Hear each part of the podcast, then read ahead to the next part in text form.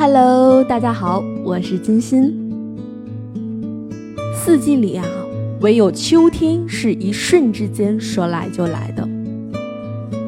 我想，那应该是从树上落下第一片树叶开始，或者是当发丝被第一缕凉风吹起的时候，再或者是开始加上第一件薄衫，或者是开始穿秋裤的时候开始。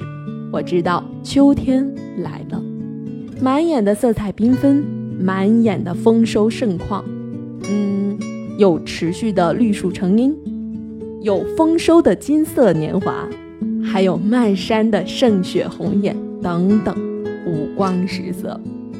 当然，还有一件非常有特色且具有代表性的一件事情，那是什么呢？就是满街生态的冬储菜盛况开始了。每年这个时候，农场的冬储菜出园儿，我都会送给朋友一些。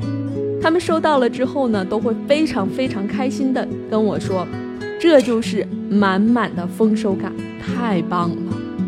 有绿色胖墩墩的大白菜，还有红澄澄的胡萝卜，还有紧实可爱的小土豆和小地瓜，生态又健康。说起冬储菜这个习俗呢。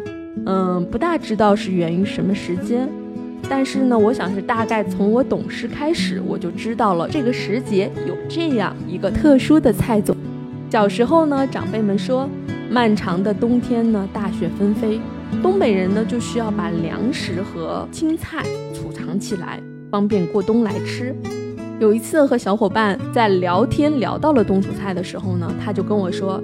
说家里啊，每年这个时候也会买很多的大白菜，腌制成酸菜。等腌制好了之后呢，就可以分给亲戚们吃了。每年都会买很多的大白菜，但是分的时候呢，总是不够分。他说啊，有一次他南方的朋友去他家过年，在姥姥家呢吃到了杀猪菜，也就是我们的猪肉粉条炖酸菜，和大丰收，也就是我们说到的蘸酱菜。就那么一餐，就让他爱上了东北的酸菜。之后每年呢，都让给他寄，说和他在超市里边买到的不一样，有家的味道。我想，这应该就是让人折服的生活的智慧。推荐来东北旅游的小伙伴，一定要打卡地道的杀猪菜，我们的酸菜绝对会让你不虚此行的。